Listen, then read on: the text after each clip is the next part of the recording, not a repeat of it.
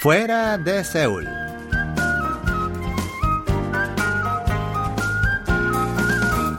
Hola amigos, les saluda Lucas Kim en Fuera de Seúl.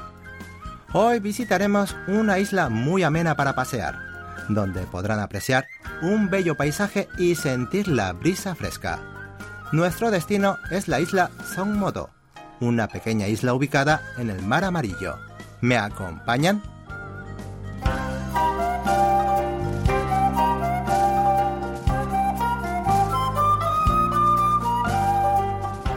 Songmodo es una pequeña isla alargada que forma parte de la isla Kanghwa-do, ubicada en el Mar Amarillo.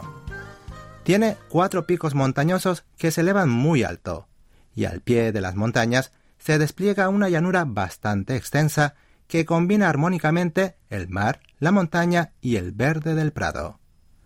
Es la isla más apreciada por los coreanos de las 28 que conforman Kanghwa-do porque su ambiente infunde una gran tranquilidad.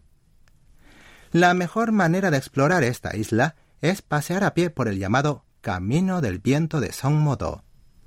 Es un trayecto largo de 16 kilómetros, pero recorre los lugares emblemáticos de la isla, desde el puerto Songmo hasta el templo Pomunsa. En el camino se extiende un infinito paisaje natural teñido de verde y azul, muy placentero para caminar. En la brisa del viento que sopla desde el mar, se siente ese olor a tierra mojada que genera una sensación de alivio, consuelo o de simple bienestar. Se dice que el viento de la isla Songmoto es creado y esparcido por la Buda de mil ojos y mil brazos. Quizás sea por eso que las personas que caminan por los rincones de la isla, dejándose acariciar por el viento, se sienten aliviados y reconfortados tras finalizar el paseo. El recorrido comienza en el puerto de Sokpo. A la izquierda del dique está la playa de Lodo y a la derecha una salina que cubre el mar.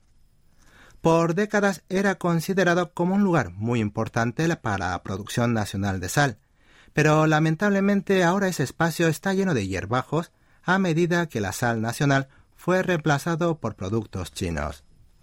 En este paisaje lírico, creado por viejos depósitos y lodo seco, reina el silencio y solo de vez en cuando se escucha el aleteo de las aves.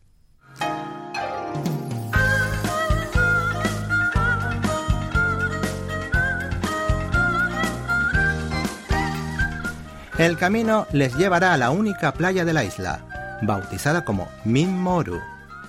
Durante la marea baja aparece un humedal extenso de lodo de aproximadamente un kilómetro, donde es habitual ver personas recolectando almejas. Luego pasarán por prados y arrozales completamente vacíos, donde solo se escucha el viento y la sensación es de estar ante un universo repleto de cosas por ver, escuchar y aprender. Al final del trayecto habrán llegado a Pomunsa, uno de los templos budistas más importantes del país. Construido durante el reinado de la reina Sangdok de la dinastía Shilla en el año 635, contiene una de las mayores atracciones de la zona, como es la figura del Buda sentado esculpido en la roca Nun Sop.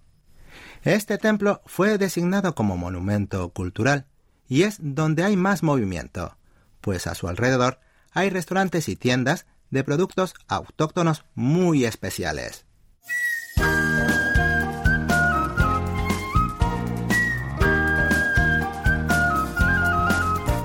Esperando que hayan disfrutado del viaje imaginario a la isla Songmodo, Lucas Kim se despide de ustedes por hoy. Hasta el próximo encuentro.